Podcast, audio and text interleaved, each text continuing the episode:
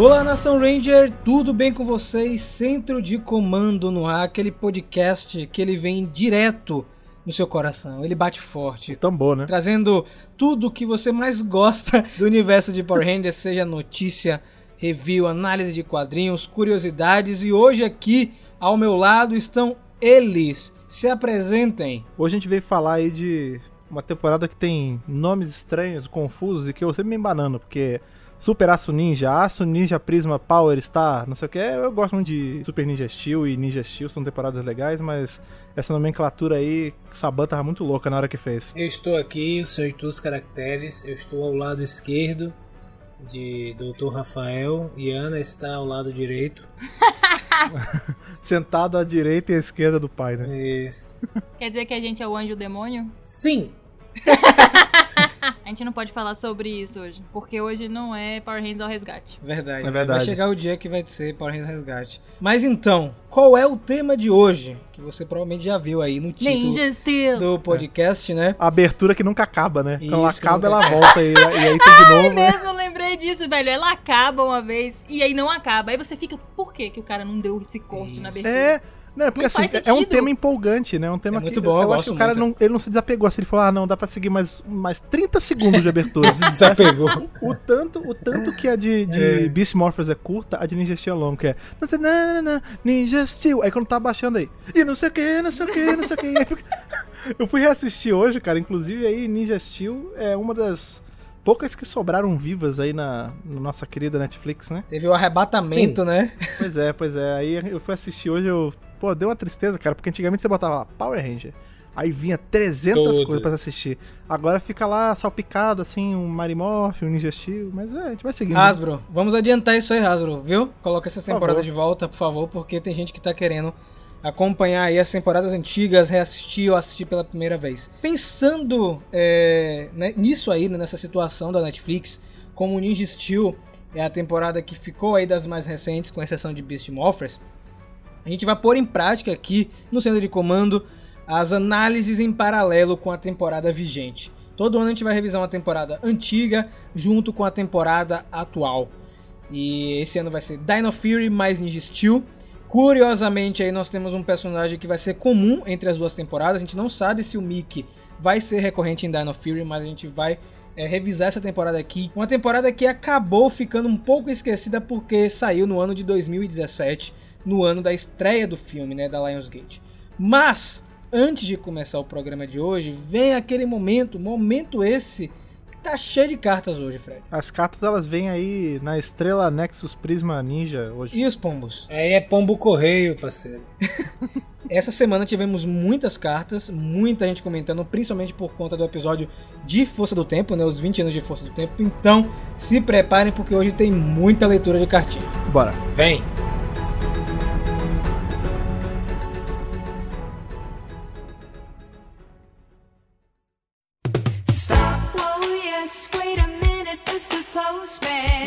Hoje começando essa leitura de e-mail aí, nós três aqui vindo rodando nessa Shuriken espacial, que é o Ninja Nexus Olha aí. Prisma. Rodando, Rodando. rodando. Viemos que nem o peão da casa própria, só que é a, a Ninja Nexus Prisma. qual, é, qual é a boa? Qual é a boa dessa semana aí? Como é que tá o, o esquema do, do transporte de carta aí, Lucas? Olha, o transporte de carta ele tá se normalizando, né? Falei com o superintendente que ele tá trabalhando para isso. E essa semana ele ativou uma área lá do- dos, dos correios que como as cartas são radioativas, né?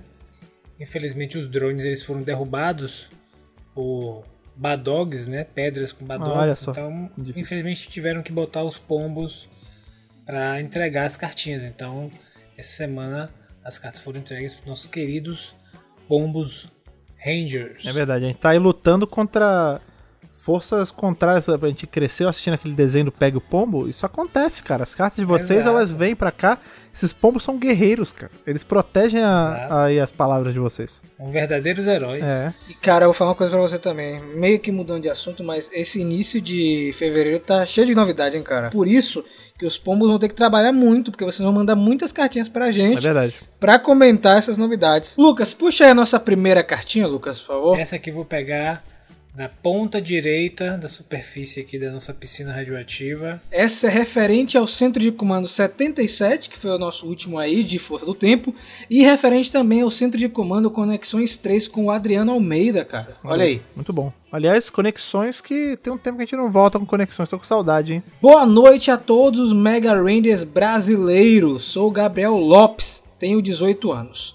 Sou brasileiro, mas escrevo esta carta diretamente de Portugal, Lisboa. Caraca, esse, esse, esse pombo tá com a asa do nada, né, cara? Que veio voando de Ora, Portugal. pois, gajo. Olha, o Lucas é bom. O Lucas Um é pombo. português de ponto. ah, que legal. Muito, muito, muito legal. Acompanho o Mega Power Brasil desde os primeiros vídeos acerca do filme de 2017 e estou assíduo por seu conteúdo até hoje. Assistindo os vídeos no YouTube e as lives na Twitch, ouvindo os podcasts e vendo informações no Twitter e no site. Tá completo aí. É, tá- fez o caminho todo, tá certo? Tem que ser assim. Rapaz, É um aí- herói, é um herói. Tem que ser assim, viu, gente? Tem que acompanhar tudo, porque sabe o que eu tava vendo esses dias, Fred? Muita gente é mandando. Ah, Rafael, você viu aí que Dino Fury vai estrear dia 20? Você viu tal coisa? Tá de bobeira. E, gente, a gente posta tudo isso lá no site. É, antes de vir pro canal, antes de vir pro podcast, sai no site primeiro. É isso. Tá? Eu sei que a gente não fica chateado quando vocês mandam uma notícia pra gente, tá? A gente realmente não fica chateado. É legal, é um, é um carinho muito bacana que vocês têm pelo Mega Power Brasil. Mas dê uma olhadinha no site. É, é que o site ele, ele funciona como um facilitador pra vocês. É que, assim, isso. Tipo, você não sabe, ah, não sei onde eu vou ver o vídeo, não sei onde eu vou ver o. Cara, no site tem tudo, ele é o hub de tudo. Então o vídeo tá lá, o podcast tá lá, a notícia tá lá, as nossas fotos estão lá, tudo tá lá, entendeu? Tudo tá lá, então não fica é, de bobeira, cara. Porque tudo sai primeiro lá. Muitas novidades que às vezes nem viram vídeo, inclusive, né, Fred? Muita coisa que não vira vídeo. É, as pessoas ah, têm muito isso. As pessoas acham que, por exemplo, a gente é só um canal do YouTube, a gente é só um podcast. Só que não, né? O site ele tá há muito mais tempo. O site tá no ano de 2012. E isso eu tuitei essa semana aí, né, na semana de gravação do podcast, na verdade, que a gente alcançou 8 milhões de visitas no site. Mais de É 8 isso. milhões, na verdade. Se você não conhece o site, vai lá acessar. E aí o Gabriel continua. Minha primeira temporada de Power Rangers foi Mega Force e Super Mega Force, e apesar de todos os seus problemas, eu ainda tenho um carinho nostálgico pela temporada e por seus personagens. Assisti recentemente Morfagem Feroz, enquanto reassisti a RPM em simultâneo, e digo que foi uma experiência sem igual rever minha temporada favorita com sua continuação direta. O cara fez um trabalho muito bom, é uma experiência bacana aí fazer a- as duas temporadas. Em relação ao centro de comando Conexões 3, eu ouvi apenas alguns dias atrás por um preconceito acerca do centro de comando Conexões, mas fui agraciado com histórias tão interessantes do Adriano acerca dos nossos atores que ao ouvir me fez sentir ainda mais perto da franquia e de Mary Morphin. Se possível, acho que deveria ocorrer uma parte 2 para ouvirmos ainda mais histórias hilariantes. Tá vendo? A gente já comentou aqui. E não é a primeira pessoa, viu, que fala que tinha preconceito com um tipo de podcast e quando escutou era outra coisa. É, aí eu fico muito feliz de ouvir isso, cara, porque quando a gente começou Conexões, a gente tinha esse- essa, essa dúvida na gente, né? Tipo, será que vai pegar? Será que a galera. Porque é uma coisa muito dispare, né? Não é review, não é a gente comentando uma coisa mais séria. E eu vi tanto gente falando assim que tinha preconceito e quebrou com, com Conexões, quanto pessoas que chegaram pelo Conexões, falando, tipo, É verdade. legal, porque é uma visão séria, né? uma visão de trabalho dentro, porque tem muito isso, né? A gente tá em produção de conteúdo de uma coisa de nicho, de uma coisa focada, né? E é legal ver a galera quebrando essa, essa barreira aí do Conexões. Conexões, ele é. A gente até já falou isso, é uma, é uma ferramenta, né, cara, pra vocês usarem aí pra, pra dica de trabalho, pra. Ele serve pra ajudar todo mundo. Então não deixem de escutar, você que está ouvindo aqui esse podcast de hoje e não viu o Centro de Comando Conexões, vai lá, tem três edições até o momento, tá? Vai ter mais, então aproveita que tem poucas ainda para você maratonar. É. Vamos lá. No Centro de Comando 77, o aniversário de 20 anos de Força do Tempo, foi extremamente bonito a relação de vocês com essa temporada. Ouvir como o Fred falava do Hanzik de uma forma tão fantástica foi legal demais. Que ver mesmo que sendo profissionais são realmente fãs do que fazem e isso é lindo. Para terminar meu evangelho, gostaria de perguntar a vocês se vocês acham que a Ranger nova de SPD poderia ser explorada em uma série de TV, dado que 2025 está chegando, e o que acham de um quadril no estilo Soul of the Dragon para RPM. Valeu, Gabriel, de verdade. O que que vocês acham aí, gente? Acho que, cara, quadrinho, velho, não falta. Não faltam oportunidades, histórias, meandros a serem explorados nos quadrinhos, no universo de Power Rangers. Os caras têm simplesmente. Rapaz, eu acho que os caras têm uma mina de ouro aí. É. Eu acho que, inclusive, os roteiristas estão ávidos a trabalhar com essas, essas histórias, com essas possibilidades. E a Hasbro, eu acho que ela tá ligada e ela vai manter essa parceria aí, Vai, vai. fazendo os quadrinhos. Porque é muita coisa pra ser lançada. É um universo todo novo, cara. Imagine você pegar toda a galera que tá meio saturada daquele universo meio DC e Marvel e você apresentar É. pra esses caras. Olha o universo de possibilidades que a gente tá tramando aqui, tudo bem casado, tudo até agora, né? Pelo menos até o momento, tudo bem casado, tudo bem. Tudo certinho. Então, cara, eu, qualquer possibilidade que você colocar aí, eh, eu acho que dá um bom quadrinho, inclusive essa que ele citou agora com o SPD. Acho que tem que rolar também. É Uma coisa que sempre comenta, né? O- os quadrinhos de Power Rangers, a Boom, como um todo, ela tá fazendo um trabalho muito bom de tirar a galera desse, desse marasmo de DC e Marvel. Tipo, não é que DC e Marvel seja ruim, só que, cara, não, pra, pelo menos pra mim, ela não é tão interessante mais nos últimos anos, assim. Quando eu falo últimos anos, tipo, nos últimos 10 anos, porque eu não fico tão focado com DC e Marvel. Agora, quadrinho da Boom, pô, o, o Rafa sabe a, gente, a loucura às vezes que fica de esperar virar meia-noite pra ler o quadrinho. Sim, cara. tão bem feito que é o, o troço, entendeu? Virou nosso vício mensal, É. né, cara? É e eu tava vendo essa semana uma coisa muito interessante. é, alguns ilustradores e roteiristas de Power Rangers em outras produções. Por exemplo, o Dan Mora agora tá ilustrando alguns quadrinhos da DC, do Future State, capas e dentro do quadrinho. Sina Grace, que fez Gogo Power Rangers, tá escrevendo aí, se não me engano, Harley Quinn. É, o próprio Simone de Mel, né, que fez Beyond the Grid, tá ilustrando também a DC. E o Ryan Parrott e o Kyle Riggs estão escrevendo agora Batman. Então você vê como é, os quadrinhos da Boom Studios estão fazendo as outras editoras entrarem em um alerta né, de que, poxa, esses caras escrevem bem. Entendeu? Vamos trazer eles pra cá também. Então os quadrinhos de Power Rangers estão com um nível muito bom. Então eu, eu torço assim como o Lucas e como o Fred que continue fazendo sucesso. Próxima carta, Lucas. Opa, essa aqui eu vou buscar lá do fundão, do centro da piscina. Vou pegar aqui. Essa aqui é referente também ao Centro de Comando 77. O pessoal gostou, hein? Gostou do Força do Tempo. E o É, título do. Teve sucesso demais. O título do e-mail é Hanzik is the best change my mind, tá ligado? Tipo, ele é o melhor, tente mudar minha, minha mente aqui, né? O Hanzik é um grande vilão. E é do Everton Faustino. Saudações, equipe de Rangers Verdes de alguma coisa que não raiva. Everton Faustino, 27 anos, Serra Talhada, Pernambuco. Um grande Pô, Serra abraço. Talhada, terra lá do Tiringa e É, do... cara, ti- É isso, é isso. Tiringa- mesmo. Dá um abraço Tiringa, pra eu gosto de Tiringa, é muito engraçado, cara, muito bom. Fora do tempo deve. Força do Tempo deve ter sido a primeira temporada de Power Rangers que eu vi inteira, do início ao fim, sem perder nenhum episódio. Estudar de manhã e perder 90% da TV Globinho era um saco, mas pelo menos Power Rangers já era no final do programa, né? Então ele conseguia aproveitar aí o finalzinho é, da TV Globinho. O fato do Megazord principal ter dois modos diferentes era o que me fazia gostar dele, mas meu robô preferido da temporada era a Sombra do Tempo. Adorava aquele Ah, efeito sinistro. de noite quando ele aparecia. Demais. Muito bom. Eu, acho Uma que, lua, né? Que, porra, eu sinistro. não lembro se eu comentei se foi com o Lucas ou com o Fred que esse robô é sensacional também, cara. Esse Megazord é muito bom. É que ele é um robô modular, né? Ele vem, pra- ele tem um modo sozinho, mas ele também encaixa assim. Pô, é sinistro. Eu gosto muito de Zord. É de noite, é né, muito louco. É, ele vem Falta aquela um pouco lua. cenas noturnas, infelizmente. Eu assim, gosto, é, eu é. gosto. assim. É, eu acho legal. Eu gosto muito desses Zords que eles são independentes. Por exemplo, a gente tem, né, tem o, o Sombra Noite, tem o, o Transwarp que não, que não luta muito, mas esses Zords que não precisam fazer um Megazord inteiro pra ser sinistro, sabe? Aí eles até depois juntam e tal, mas ele sozinho já, já é um Zord sinistrão, eu gosto muito. Falando no Transwarp Megazord, essa semana eu tava vendo ele sendo vendido, a versão japonesa dele, né? É, caríssimo, não lembro qual foi o valor. Eu lembrei de Lucas É, na hora. quero, eu lembrei de Lucas na hora. Eu falei, caramba, nem sabia que tinha um brinquedo dele. Peço a benção aí a todos os meus padrinhos pelo É. mundo para me mandarem esse, esse Megazord, é bonito. É bonito mesmo. E aí ele continua aqui. Mas nessa de robô eu só senti falta do K-Rex se combinar com os outros. E chocado de saber que aquele robô que mandava os ordens pro passado tinha nome. Como assim? Olha aí, tá vendo? Sim. o Zord do socão, pô. Ele é um Zord, como eu acabei de falar, ele tem brinquedo, cara. Ele tem brinquedo. E é, É. caríssimo, é muito raro o brinquedo dele. É engraçado porque ele falou esse negócio que ele tem nome e tal, mas o Transwarp Megazord, ele é. Tem. Você falou do brinquedo? Tem um brinquedo dele que ele ia juntar com outro. Pra brinquedo, tem um. Eu não lembro qual é o Zord que junta com ele, mas ele também junta com outro Zord pra fazer um Megazord Mas só grandão. no e brinquedo. tem brinquedo.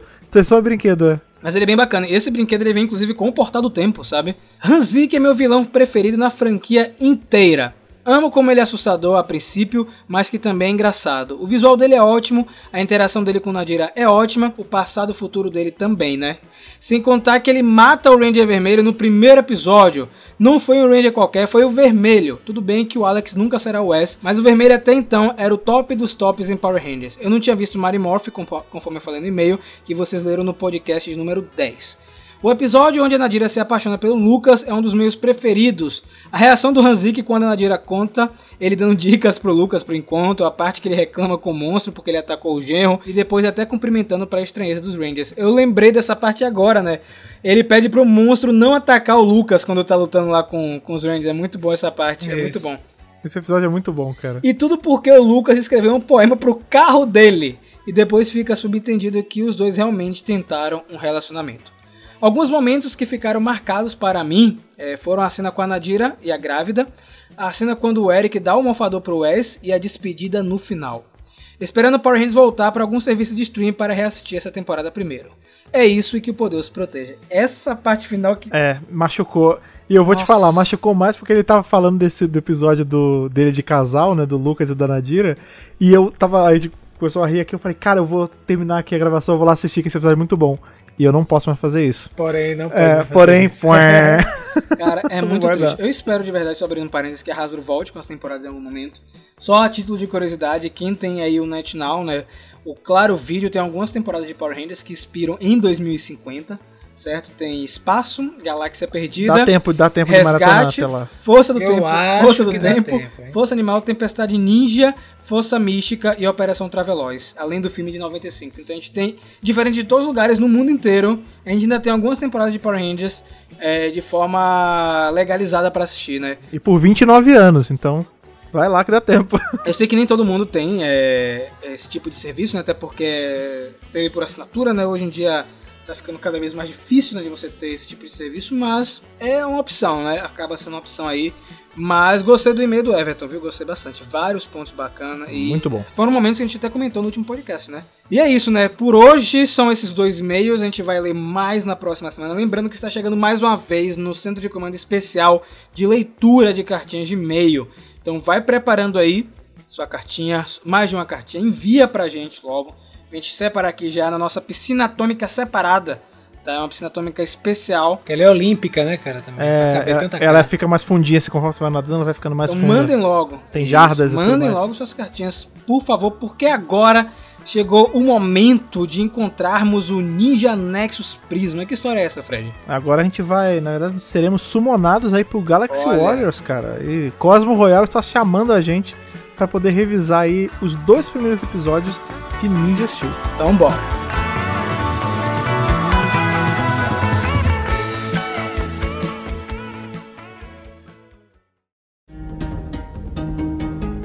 Pra começar a gente vai falar aí desse- desses dois, esse tio Pater, né, que abre a temporada, esses dois primeiros episódios. Eu já jogo aqui uma, uma grande, uma coisa que eu tenho, eu sempre tive um, um problema, mas eu sempre achei que foi uma oportunidade meio perdida aí de, de Ninja Steel, espero que vocês dividam ela comigo. A gente tem a grande problemática, que não é bem uma problemática, né? A gente tem essa coisa em Power Ranger, que nós temos os Alien Rangers, né, que é baseado lá atrás em Kaku Ranger, que era um Sentai de ninjas. E aí a gente teve uma temporada inteira aqui no ocidente que esses ninjas eles não eram ninjas, eles eram aliens que pareciam muito com ninjas. Aí aqui a gente tem uma temporada de ninja que eles não transformam em ninja também, eles também transformam num troco do espaço. E em momento nenhum eles pensaram em fazer uma ligação nisso. Ninja Steel era a oportunidade perfeita de ter finalmente dito em algum ponto que os Alien Rangers lá de, Akitar eram ninjas também, e eles nunca fizeram isso. Aliás, eu também não entendo qual é a relação que, a, que o Ocidente tem de transformar tudo que é ninja em ET, né? Porque o Jiraiya também, porque virou Skyfire, era também um policial do espaço, tipo, não era um ninja. Qual o lance, né?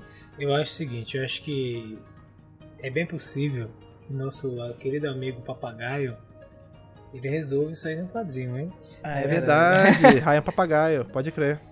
Assim, eu concordo. Ryan não, Rian. Rian, né? Rian papagaio. Isso, desculpe, Rian Papagaio. Eu concordo com a instância do Fred, mas a gente percebe que Ninja Steel foi um laboratório dessa Sim. banda época pra voltar a colocar Power Rangers nos trilhos, né? Principalmente a partir da segunda temporada. E a gente tem logo em seguida Beast Morphers, que é um assim uma, uma grande celebração é, da franquia como um todo. E a gente tem Steel tanto o Jason Bischoff quanto a Melissa Flores trabalhando junto com o Chip Lin, né? Pra tentar Sim. realinhar Power Rangers é, dentro da cronologia, porque a gente sabe que as temporadas anteriores, tirando o Dino Charge, que realmente faz parte de um universo particular, né? Elas esquecem um pouco o que foi, o que aconteceu antes, né? As histórias de temporadas passadas. Então a gente vai ver ao desenrolar de Ninja Steel algumas ligações com o universo de Power Rangers e claro aí vem Beast Morphers e dá uma abraçada. E sim, é, Power Rangers tem muito disso, né? De transformar tudo em coisas alienígenas, sci-fi, porque na verdade é a veia da franquia, né? Sim. É, a gente começou, era isso também, né? A Rita Repulso não era uma bruxa, ela era uma feiticeira intergaláctica. Tudo era espacial. Só que eu acho engraçado que, com o tempo, a gente meio que foi. Isso se perdeu também, né? Porque a gente teve outras temporadas que não eram, por exemplo, Força Mística era mágica, né? A gente não tinha tanta influência alienígena assim.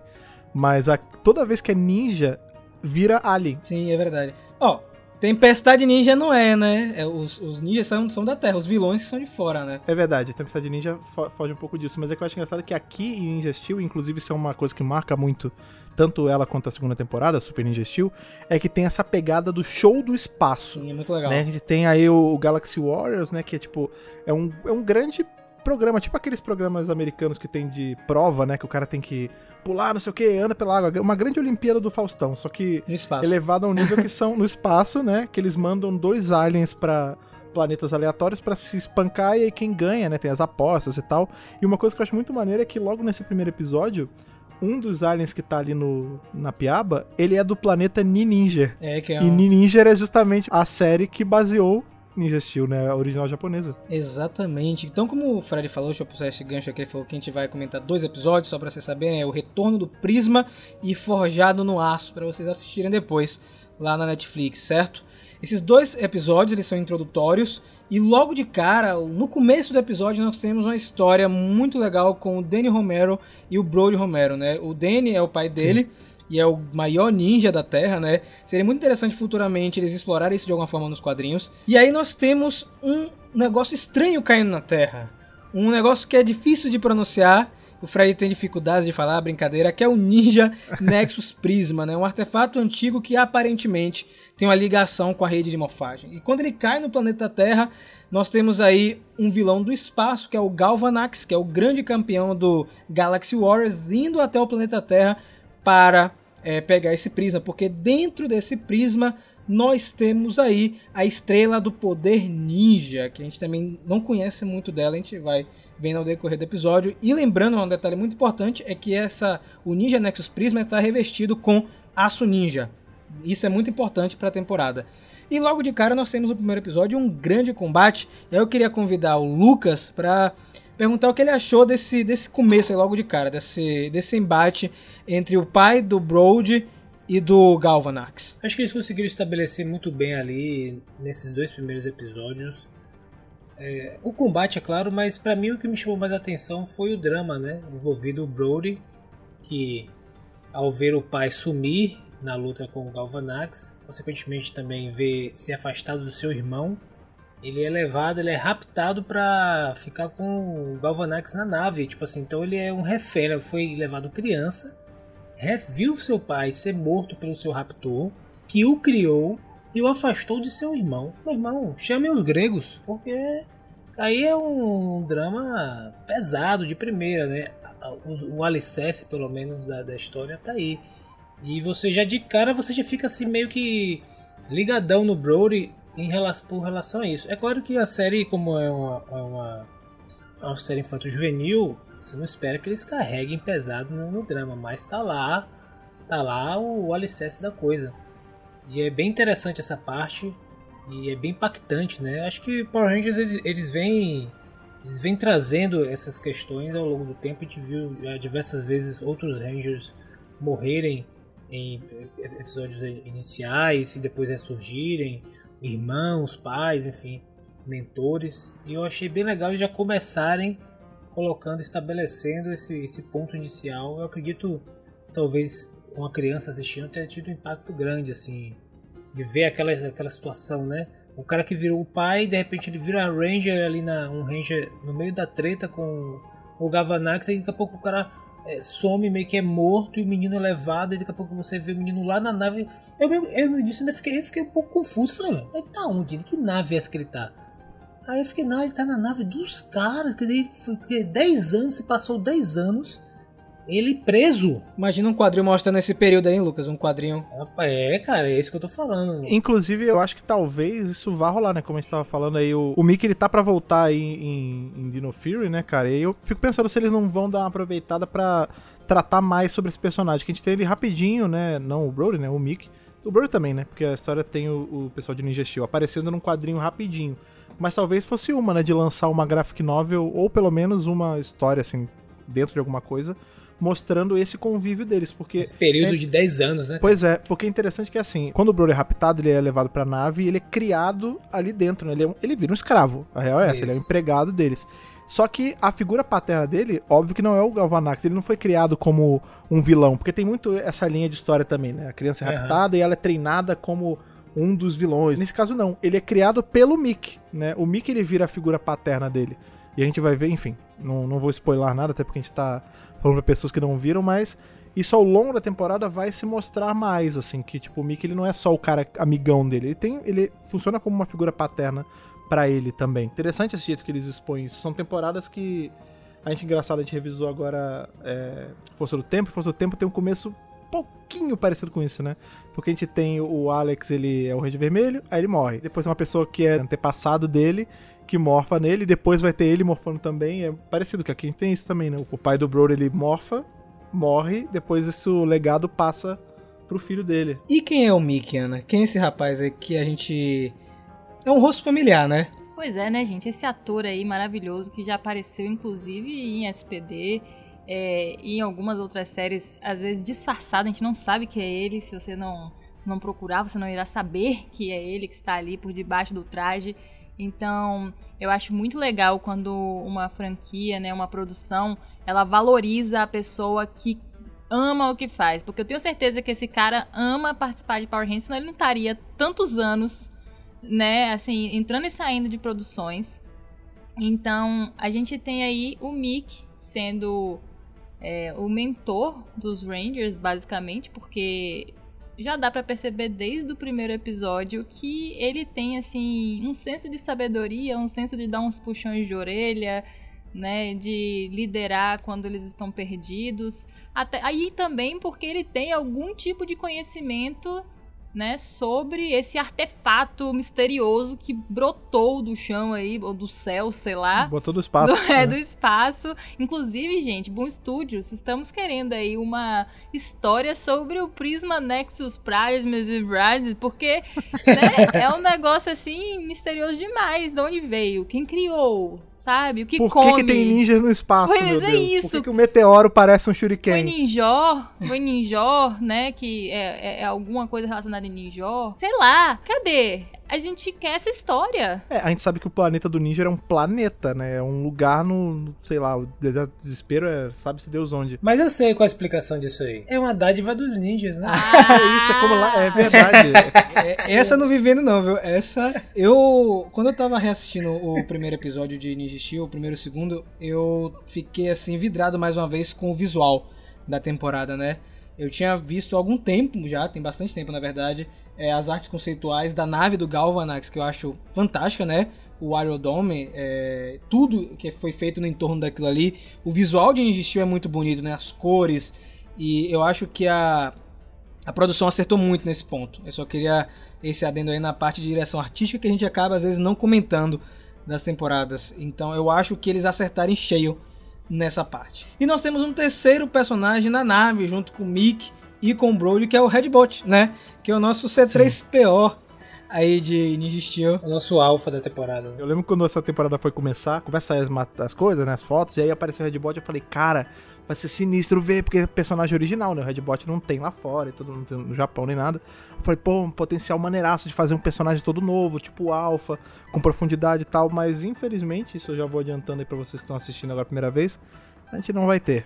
Ele vai aparecer, vai falar meia dúzia de coisa, mas ele não vai ter nada tão impactante envolvendo ele. É, ele tem alguns momentos dele na, na temporada, só que fato é que os três conseguem fugir da, da nave, né? Eles conseguem dar o Zig ali no Hipcon, né? Que é um dos generais do Galvanax, que é um personagem Não, muito não, não, interessante. não, não, não. Eles deram o ninja. Ele era um ninja, é.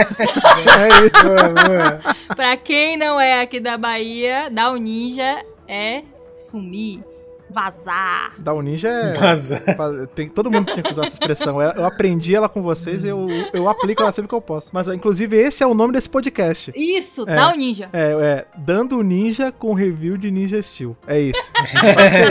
Vou colocar aí na, na thumbnail. Vou colocar. Me lembrem, viu? Me Aí lembrem. quando o cara ah, clica no, pra escutar, no- é só um negócio mudo. Isso. É, porque a gente sumiu, né? Vai ser só um barulho assim. Puf, e depois ele some. Jutsu. Aliás, grande abraço, grande abraço aí pra Zeca Pagodinho, que tava esse final de semana vestido de, de Eu personagem de pensei que Naruto. você ia mandar um abraço pra Naruto, um abraço pra Naruto. da, Não, da eu- então, isso, isso- é uma coisa importante. Eu não, eu não tive a fase naruteira, eu não assisti Nem eu, Naruto nem, Nem eu, nada. nem eu. Passou voado assim, mas eu sei que tem uma importância super grande pra comunidade fã de anime e tal, não sei o quê. E agora esse, a gente tá gravando na quarta-feira, ontem, parece que foi aniversário do netinho de Zeca Pagodinho, né? E aí o menino gosta muito de Naruto, ele foi com a roupa, eu não sei qual é o nome, eu não sei qual é o nome da organização, aquela Nakatsuki. Isso, Só a Brasil Katsuki. mesmo. Aquela, aquela, aquele manto preto com as nuvenzinhas e uma faixa do Naruto na cabeça, o Zeca Pô, Pagodinho. foto aí, É o- Na verdade, foi uma homenagem ao podcast da gente. O pessoal já tava sabendo É isso, disso, Ah, né? para. Porque Zeca Pagodinho, você sabe que por muito. Só um, um né, parênteses, você sabe que por muito pouco eu não conheci o Zeca Pagodinho, né? Porque ele tomou uma com meu pai no shopping.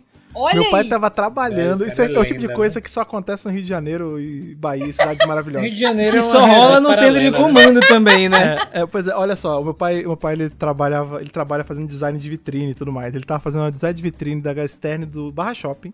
E ele tava lá, tipo, coordenando os caras e o Zeca Pagodinho passou assim. Aí meu pai falou: Ô Zeca, vamos tomar uma? Zoou assim, brincou. Ô Zeca, vamos. Cê- Você vai Agora? pagar? Não, ele falou assim: vamos, você quer agora? Falou, e ele nunca tinha visto meu pai nem nada.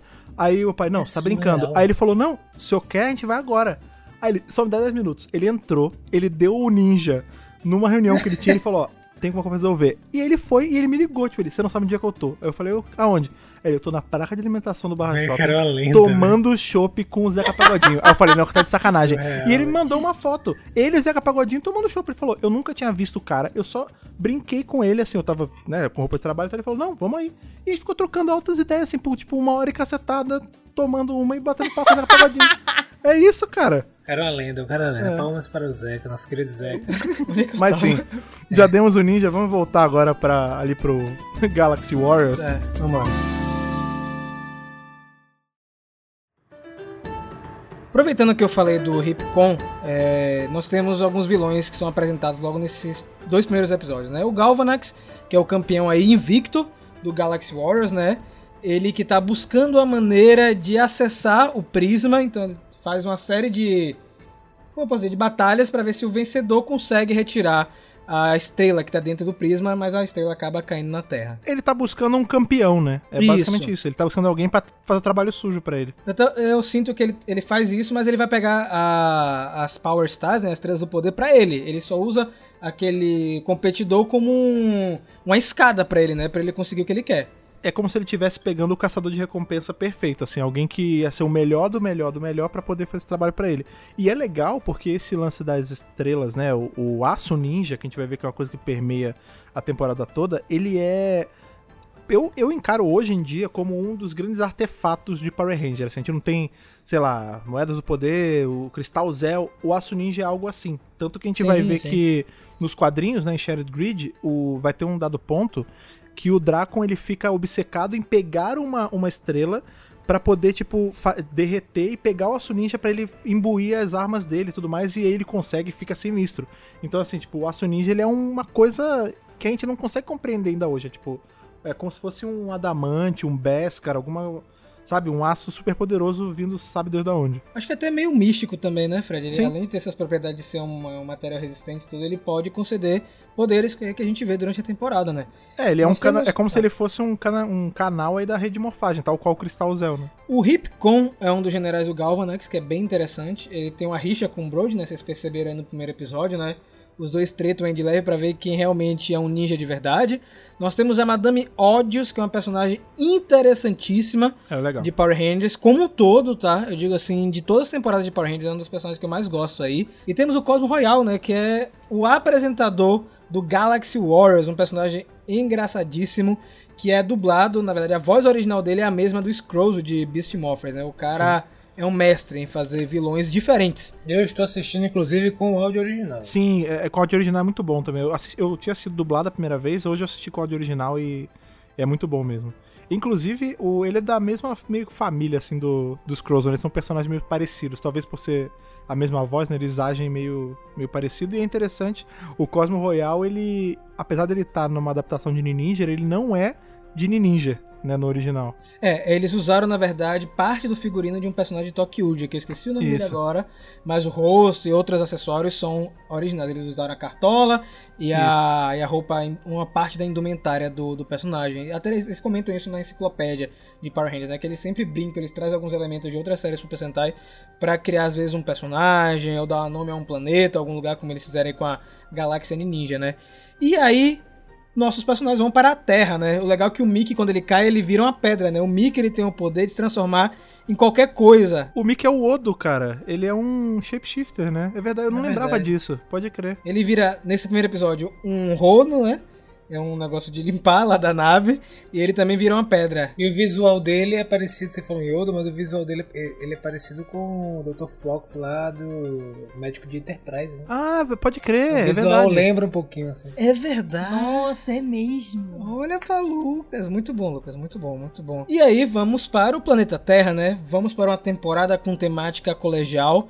É, eu sei que muita gente generaliza Power Rangers dizendo que Power Rangers só tem temporada colegial, quando na verdade não é assim. Tá? Nós temos colegial Marimorph, Zell Turbo, temos aí Mega Force, Super Mega Force e temos Ninja Steel e Dino Trovão. São pouquíssimas temporadas de um universo aí de mais de 27 anos. Vamos para Summer Cove, onde nós temos nossos personagens principais. Vou deixar o Brody um pouco de lado e vamos começar aí apresentando nossos Rangers da Terra. Quer dizer, o Brody é da Terra, né? Mas ele tava, tava lá fora, né? Ele tava lá fora. A gente conhece aí primeiro a Sarah, interpretada pela Cristiane Lopes, a nossa futura Ranger Rosa, que começa com o hoverboard, Lucas. E aí, cara? E aí que foi bem legal, a filmagem inclusive lembra, o jeito que eles filmaram o hoverboard lembra o Back to the Future lá, o 2, né? Eu achei bem legal, ficou os efeitos interessantes, né? Principalmente pra uma série é, que vai- tem vários episódios e que tem um, um orçamento X, etc. Eu achei, eu achei que foi uma, talvez seja uma homenagem, né? E é legal também que trouxe um, um, um ar meio que aventureiro, meio que, sabe? Deu uma, eu senti que deu uma, uma fortaleza assim a, a personagem, né? A nossa querida aí, Sarah Thompson. Nós temos também o Preston, que é o nosso. É, interpretado pelo nosso querido Peter Sudasso, irmão do Koda aí da temporada da Dino Charge, que foi inclusive muito emocionante, né, gente? É, A a passagem de tocha. revelação, né? De que nem o irmão sabia, foi uma surpresa, bem bonito. E eu acho esse ator muito querido, eu acho que ele interpretou o Preston e tá interpretando, né, no caso que a gente tá assistindo a temporada com vocês agora. Interpreta o Preston muito bem, ele é um mágico. E eu acho legal porque ele não é só um mágico e isso vai ficar na parte civil, né? Isso realmente vai é, permear é, a vida dele como um Ranger também. Então, bem legal esse personagem, a gente ficar de olho nele. É, Eu gosto muito, assim, o Preston de- dos Rangers é meu favorito. Eu acho. Eu sou um cara que eu não gosto muito de poder civil. Eu já comentei isso algumas vezes, né? Tipo, você poder controlar material, essas coisas, eu, eu nunca curti muito. Eu gosto quando o Ranger tem poder morfado. Mas no caso dele eu curto, porque não é uma coisa, tipo. Não é como se ele tivesse um- uma mutação nele. Ele, ele faz mágica, ele aprendeu a ir fazendo mágica e ele integra isso às habilidades dele de Ranger, né? A gente vê que, por exemplo, o Zord dele é o dragão, né? A gente vai ver mais pra frente. E ele faz disso uma coisa dentro do truque de mágica dele. Depois ele vai fazer aquele negocinho que vira uma energia azul de dragão no braço dele, mais pra frente, tipo. Ele é interessante a gente ver que o poder dele é completamente fora do tema da, da temporada também. Tipo, é uma coisa que ele gosta de fazer e ele integra isso, sabe? É muito maneiro. Eu vou te dizer uma coisa, é uma outra referência, né? Que é um cara que chama Preston, que é mago, Uhum. que é igual ao nosso quem? Preston, O Presto. Dragão. É porque presto em inglês é uma palavra mágica, né? É tipo, sim, salabrim, presto, É mesmo? não sei o que lá. Ah, não sabia É, disso. presto é Eu tipo. não sabia. Eu sabia. É, presto é um negócio que eles falam pra poder aparecer as coisas. Ah, que legal, Fred. Eu pensei que era uma referência ao preço da Caverna do Dragão. É que o presto de Caverna do Dragão já é uma referência a essa palavra, entendeu? Entendi. E além desses dois, é, nós temos aí o casal que eu mais gosto depois de Wes e Jen. É, eu gosto muito da relação do Calvin com a Hayley. Eu acho que é muito bem feita e a gente vai ver ao longo das duas temporadas, né, Ninja Steel e Super Ninja Steel, o quão eles construíram bem Principalmente é, a Zoe Robbins, que faz a Hayley, é uma ótima atriz. Ela entrega muito no papel e você consegue sentir realmente que ela é um casal. E o legal é que eles começam separados. Eu gosto quando a temporada começa assim, sabe? A gente tem um primeiro episódio focado nos três. É o Brody, a Sarah e o Preston. E o segundo episódio com Calvin e Haley entrando na equipe, né? Eles que estão consertando lá o carro deles, né? Que deu algum problema. O Mick cai ali na frente deles. Então a gente meio que dá pra bater o martelo que acontece em paralelo com o primeiro episódio, né? Basicamente. Porque é na hora que cai tudo, né? No planeta Terra. Sim. E aí eles têm que lidar contra os Kudabots, que são tipo os bonecos de massa da, da temporada, com os pedaços que estão ali, né? Pedaço de metal, um porrete. Depois pegam as armas deles também. Isso. E aí o Mick se apresenta pra eles, eles, claro, tomam um susto assim logo de primeira. E aí a gente entra na situação, né? a gente começa a entender o que tá acontecendo e o Mickey precisa encontrar o Brody, ele tá com o comunicador quebrado, ele vai lá na escola, vira um professor de mentira, né? En- Entre aspas aí, pra conseguir trabalhar ali naquela oficina De que mentira, não. O cara sabe de Não, muitas ele coisas. sabe. Ele, é um- ele aprendeu com a vida, pô. Sim, mas ele. A, a diretora lá do colégio Summer Cove, né? Pensa que ele é o professor que estava para ser contratado e acaba entregando para ele aquela garagem onde ele vai. Onde vai ser o QG dos Rangers, né? Eu, eu gosto muito disso. E assim, é, o Ninja Nexus Prisma acaba entregando para esses cinco adolescentes com garra, né?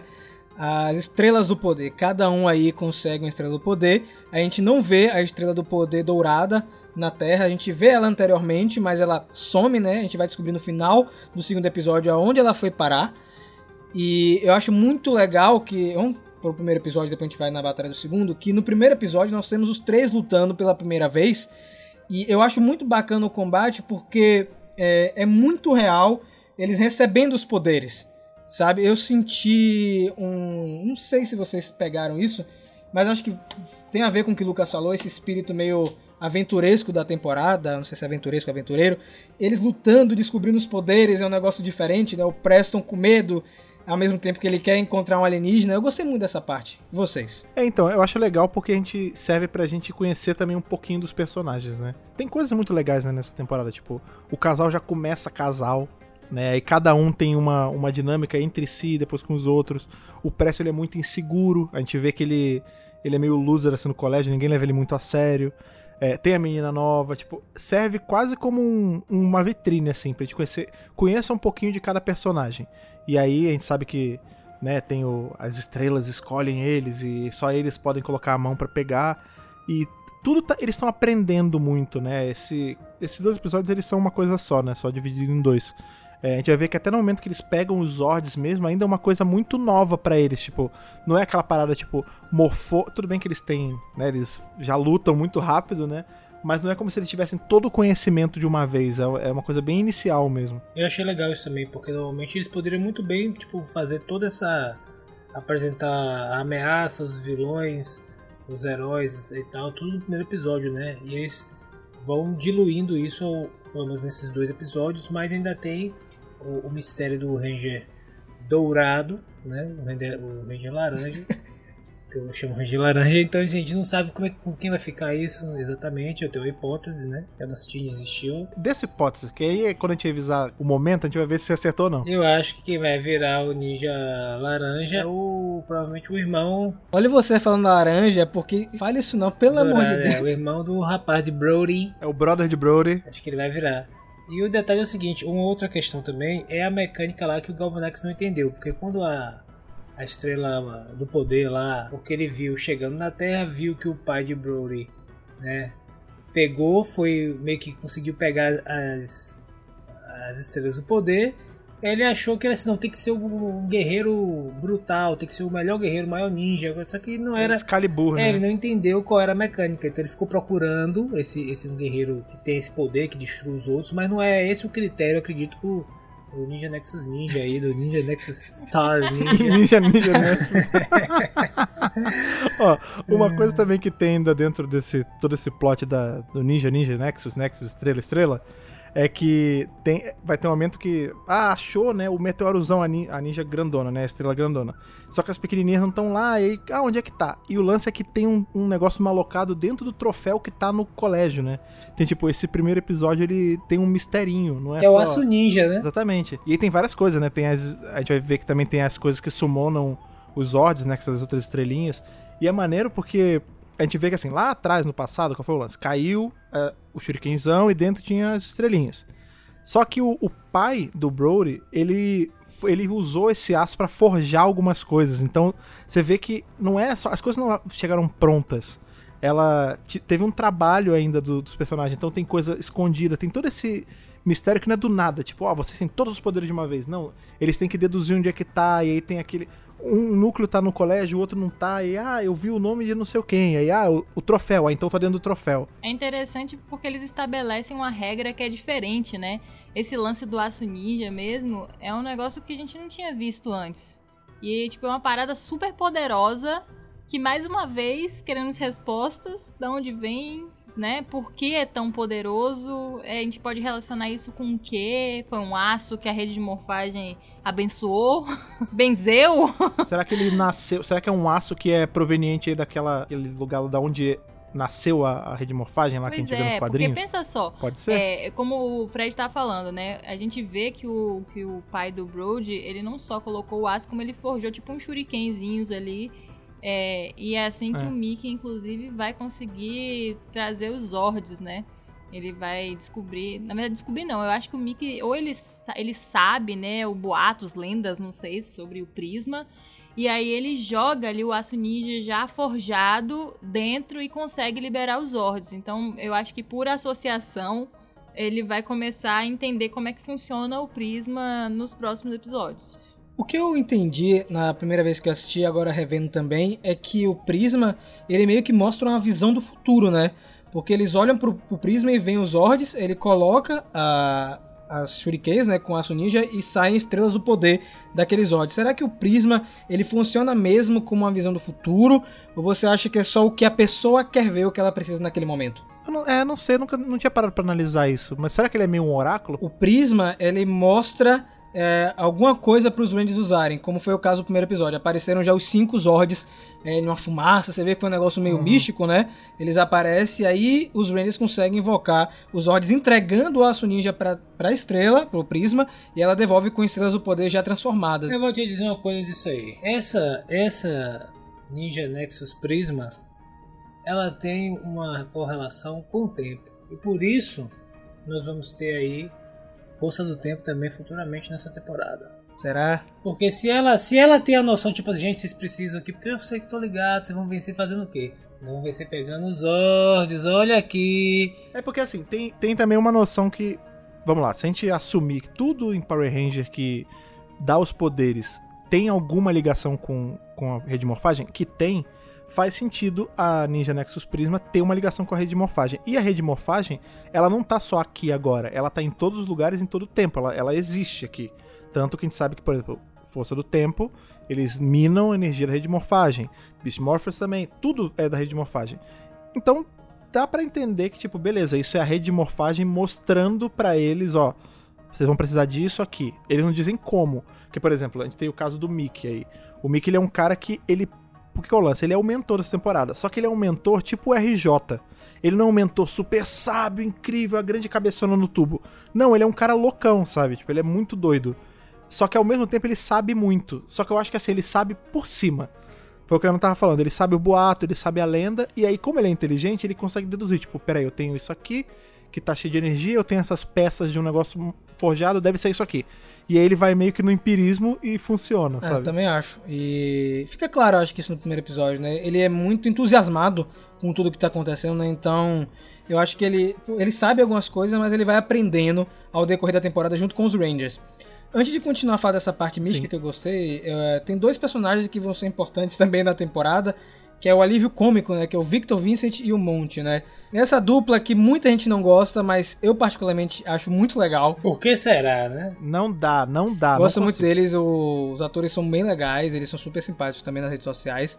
E eles vão ser responsáveis por vários momentos durante a temporada. Logo nesse primeiro episódio, eles aparecem bastante, né? Principalmente quando tem aquela treta inicial com a Hayley, né? Ele quer usar o hoverboard dela e acaba caindo, atrapalhando o show do Preston. Eu só vou falar deles agora porque a gente não vai focar muito neles ah, ao decorrer dos reviews, ah, exceto a Deus, nos né? episódios que eles são realmente focados nele, que eles ganham mais destaque. Mas só pra vocês saberem que a gente não esqueceu da dupla cômica da temporada. Ó, pra quem tava aqui no último centro de comando, vocês sentiram o, o ranço que Ana tem com, com o Eric, né? É o ranço que eu tenho com, com eles dois. Cara, não me desce, né?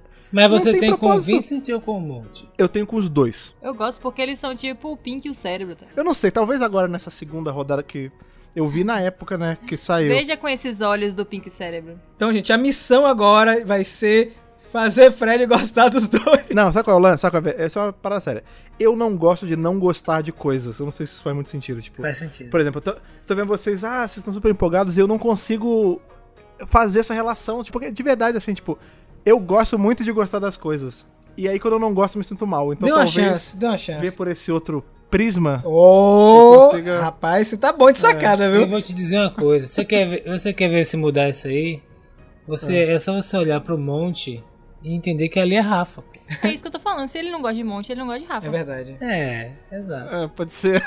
É Rafa. Agora, eu, eu tava vendo hoje, por incrível que pareça, o ator que faz o Monte, né, ele tava jogando Among Us com a galera da, do fandom de Power Rangers, né? Ah, E ele é uma pessoa completamente diferente do personagem. Ele parece É claro. outra pessoa, gente. Tipo, É, o ator, não, eu digo até fisicamente, sabe? O rosto, tudo. É, é muito diferente. Não é possível, cara. É que ele é muito caricato, né? São, são pessoas. Agora, tirando um pouco a minha opinião, eles são personagens extremamente caricatos de propósito. Sim, assim. Eu sim. acho que é.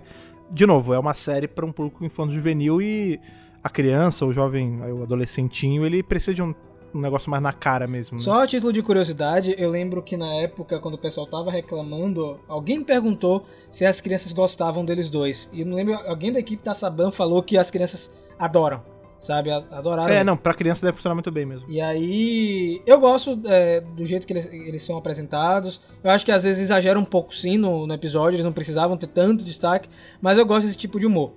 O que eu gosto também em Ninja Steel, aí vem por conta, é claro, da versão japonesa, né? São os uniformes. Eu sou É bonito, apaixonado por esses trajes. Desde a época que a versão japonesa foi anunciada, eu fiquei babando. Eu adoro essa, essa combinação aí, né? Rosa é, e branco, amarelo, tipo, é- as cores são bem harmônicas e os uniformes são bonitos. Sem contar que as cenas de luta são ótimas. Muitos efeitos especiais, muitas acrobacias e quem tá pegando agora pra assistir pela primeira vez em Steel vai curtir muito essa parte. Uma coisa que eu gosto muito também é, de Ninja Steel, não sei se vocês vão concordar comigo, que eu acho que fica evidente nesse primeiro episódio, é que o Broad é um bom líder. Por mais que ele tenha passado um tempo afastado da Terra, ele tem um senso de liderança. Vocês sentiram isso ou é só uma coisa que eu senti agora revendo a temporada? Eu acho que tem realmente isso e poderia ser explicado no nosso no quadril, né? Que vai. Nosso querido ah, Ian Papagaio pode se lançar, né? Mostrar por que ele já tem. Ele, ele foi de. Porque, veja, imagine que um, um cara que, que cresceu como escravo numa nave no Galvanax, imagino que ele sofreu durante 10 anos, né? Remoendo a morte do pai, e aí, tipo assim, e aí o cara foi que houve pra ele mesmo assim virar tipo um líder nato. É que o Brody, ele é tipo Indigo Montoya, né? My name is Indigo Montoya, you killed my father, prepare to die. é isso, cara. Ele talvez ele tenha crescido com esse, esse ímpeto de líder, porque a, a motivação dele era conseguir sair dali pra vingar É, a morte do pai né? mesmo. E É. também encontrar o irmão, É. né? Naquele momento que ele vai pra casa dele e não encontra Isso. nada é, para encontrar o irmão dele, ele fica muito frustrado naquela parte, né? Ele fica muito triste. Você consegue ver o drama naquele momento, né? Que eles estão procurando tanto o Aço Ninja quanto alguma coisa sobre o irmão dele, mas não encontra Só tem uma foto. nada, só tem uma foto. Então, é, É. eu gosto dele. O ator que faz o, o Broad, né? Que é o William Sheffield, acho que é assim que pronuncia. Ele é muito envolvido também com, com Power Rangers, ele gosta muito da franquia. E você percebe que ele entrega bastante na atuação dele. Ele, ele se joga no, no personagem. E a gente percebe isso, não é uma coisa só dos dois primeiros episódios, não, tá, gente? O Broad é, é um dos Rangers vermelhos que eu acho que vale a pena te dar uma chance. A gente sempre fica focado nos Rangers clássicos, né? Nossa, nós temos a figura do Wes, do Léo, do TJ, mas existem Rangers novos, tá? Que são bons sim. A gente tem Sim, sim, uma, uma leva boa de líderes vermelhos. Nós temos aí o Tyler de Dino Charge, temos aí o Brody de Ninja Steel e o Devon de Beast Morphers, que são líderes ótimos assim em Power Rangers. Sim. Então, e cada um da sua maneira, cada um tem seus dramas pessoais. Eu acho que esse do Brody é bem interessante. É, eu não tinha pensado em um quadrinho sobre ele até a gente gravar o, o programa de hoje, de verdade. Eu acho que seria muito interessante é, para acrescentar mais camadas ao personagem. Inclusive, esse, esse quadrinho que a gente tem comentado aí, que, enfim, o, o Mickey aparece e tudo mais, é, foi um quadrinho que na época a temporada vigente era justamente Super Ninja Steel. E a gente tinha, né, aparece o Alpha e tudo mais, e em dado momento desse quadrinho, eles essa equipe encontra com a equipe de Mary Morphin. E tem uma, um, eu não sei se- quem é que fala com quem, mas que o, os Rangers Vermelhos, eles, um meio que atesta a liderança do outro. Sabe, tipo, ah, você é um bom Ranger Vermelho. E aí, é- quando eles voltam até falar, ah, é, a gente viu, a, viu os melhores fazendo e tal, não sei o quê. Então, assim, não é como se ele fosse um Ranger Vermelho aleatório que morfa descalço. E vou mais além, viu? Vou mais além, já adiantando aí nos quadrinhos, o Brody peita Lord Dragon, viu? Ele cai pra dentro, viu? Respeita a Sim. história aí, Ele né? cai pra dentro É. pra Você vê a diferença, né, gente? Rapaz, essa Ana. Nem fui eu que comecei, eu tava quieta. Uma outra coisa que tem nesses episódios, nessa já é a segunda parte, são os Zords, né? Que é uma coisa que, cara, eu acho muito legal, porque assim, normalmente, vamos lá, Mary Morphin. Qual o tema de Mary Morphin? Animais pré-históricos. Aí todos são animais pré-históricos. Ah, qual o tema de Zell? Ah, coisas de civilizações antigas. É tudo civilização antiga. A outra é nave, outra é carro, tudo é carro. Ninja Steel é qualquer coisa, né? É um Tipo assim, trem, Pô, é um dragão. Eu tô pensando, eu queria, eu queria botar um, um ser humano. Tá bom, pode botar um ser humano. Eu queria botar um cachorro, bote cachorro.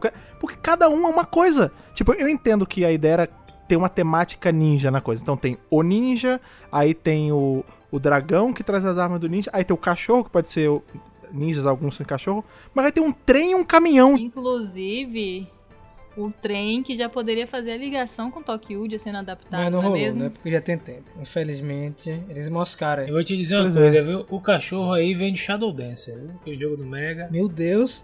Ah, sabem, sabem, que, sabem que, que eu pensei? Eu pensei no. Lembra daquele Samurai Shadow que tinha de, de arcade? Hum. que tinha um cara que era um ninja, que eu não lembro o nome dele, Almaru? Não lembro. Que era um ninja que tinha um cachorro. E era um cachorro nessa pegada aí, tipo desse cachorrinho. Ó, eu vou, eu vou- os ouvintes não vão ver, mas eu vou colocar aí a foto aqui no. Não, eles vão ver sim, porque vai estar no post lá do podcast. vai. Ah, então bota aí a foto aí do Shadow Ah, esse jogo é muito bom, Esse cara. é o Esse cara É, do parece esse- esse jogo é muito eu bom tenho mesmo. ele ainda, a fita de Mega Drive, eu tenho essa fita. Esse jogo é sensacional, cara. Inclusive ne- nesse jogo, né, você usava ele pra atacar as pessoas, pô. Usava pra atacar, e aí exato. ele podia também ser atacado também, né, pelos vilões, né? Você tinha que salvar ele depois. Muito bom, velho. Samurai Shodown a gente tinha o Galford, que era o. Ele era o ninja que tinha um cachorrinho. Vou botar aqui pra vocês verem aqui. Também vai ter no, no post pra vocês poderem ver Samurai o que eu tô falando. Ah, cara. não lembrava Que era um baita jogão de luta, cara. É. Antes de dar nosso veredito dos dois primeiros episódios, pra fechar o programa de hoje, no final do segundo episódio, nós temos a Madame Odious com a estrela do poder dourada, né? Essa personagem já percebe logo no comecinho que ela tá fazendo as coisas em prol dela. É, A Madame Odious é uma personagem interessantíssima e aí fica em aberto para o nosso próximo review. Continuando aqui com o Ninja Steel, claro que vai depender do feedback de vocês também, né? Vocês estão gostando, mandar cartinhas pra gente. Mas antes disso, o veredito, o que que vocês acharam dos dois primeiros episódios? Vou jogar aí a peteca primeiro pro Lucas. Cara, como eu falei, eu acho que eles conseguiram apresentar bem os personagens, a ameaça, é, os vilões, aquelas, a questão do próprio elemento de universo, né? São importantes pra gente entender depois. Conseguiram também estabelecer algumas coisas interessantes, por exemplo, essa questão do aço ninja tá dentro do troféu, né? Então eu fiquei surpreso porque é uma forma de conduzir a história de uma maneira que eu não esperava que eles iam fazer. Porque eles deram uma pista em um determinado momento, que a Ranger Rosa entra da escola e encontra o Monte e o Vincent e tal. Ela olha pro, pro troféu e fala, aí você fica assim, não, por que eles mostraram isso, né? Mais na frente, eles te dão a recompensa, porque tem um elemento importante aqui. Eu não sei se isso vai se repetir mais na temporada, gostaria que sim, porque é uma mecânica interessante, uma forma interessante de você lidar com a audiência e recompensá-la caso ela consiga antecipar, né, reconhecer a pista e antecipar o que seria essa pista. Eu acho que isso é legal também, não esperava que eles fizessem isso. E trazer diversos é, elementos de drama, de suspense, te deixar à beira do precipício, que é o cliffhanger, né?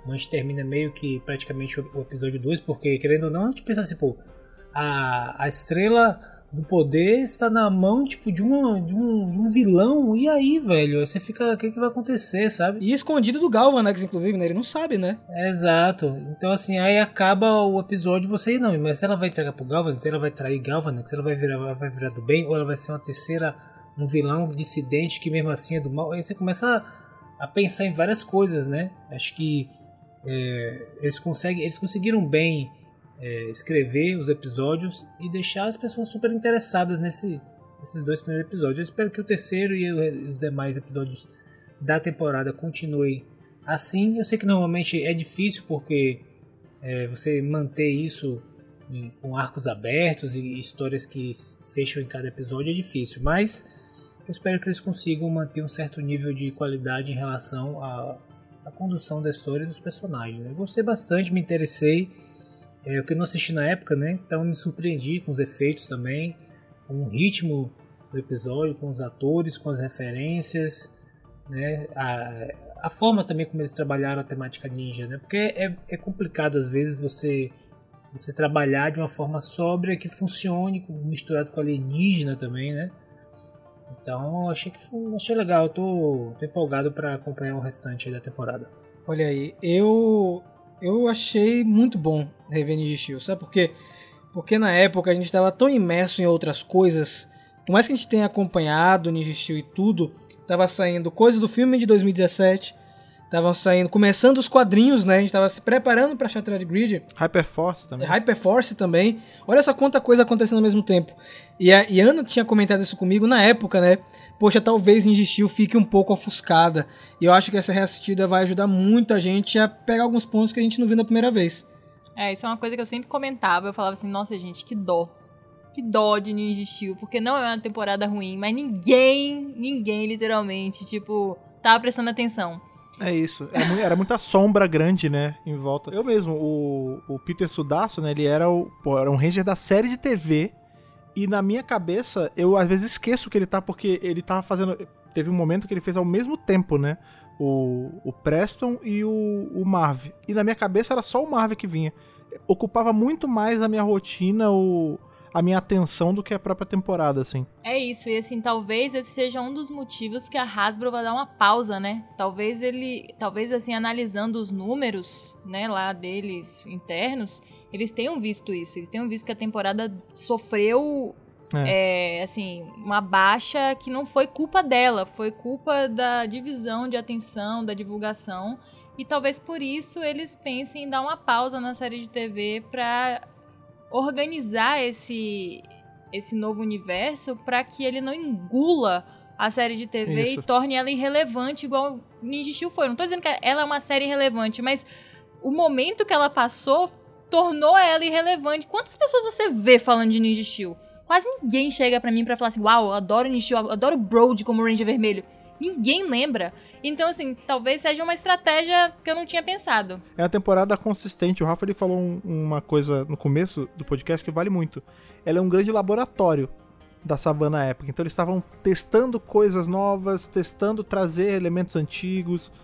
E, assim, eu, eu não, não consigo pensar numa coisa tão ruim. Eu acho que tem, né? Como eu brinquei no começo que perde algumas oportunidades, tipo explicar a relação com outra temporada que nem tem nada a ver, que tipo é uma expectativa minha. Ou, por exemplo, o lance do, do Redbot ser igual ao, ao robô do o Ranger Vermelho ali, o Zord grande, tipo, qual é a relação? Também não tem, mas, tipo, são. Você entende? São coisinhas pequenas. O, o montante geral é uma temporada boa, os personagens são todos carismáticos, eu acho que é legal também. Todos os cinco Rangers, eles têm tempos de tela iguais, É quase verdade. Não tem, não tem tipo, ah, esse aqui é esquecidaço no rolê e esse aqui tem muita importância. Não, todos têm ali uma importância de- ao longo da temporada, a gente vai ver bastante isso. Vão ter episódios focados naquele Ranger, tipo, não é que nem Mega Force, Super Mega Force, que a gente tinha muita atenção em uns e nada de atenção em outros, sabe? É uma temporada bem dividida, assim. Eu, eu gosto bastante. Tem o lance do, do alívio cômico ali dos dois, que divide um pouco o alívio cômico do Cosmo Royale, que eu acho que é equilibrado, apesar de eu não gostar muito da dupla alívio cômico, eu acho que a comédia nessa temporada ela é bem equilibrada também. Tipo, tem um tanto de ação na medida, comédia na medida, tem um misterinho com a Madame Odds, assim, que de cara a gente já tem que desvendar, não, eles não enrolam muito. Então, de novo, temporada consistente, as duas.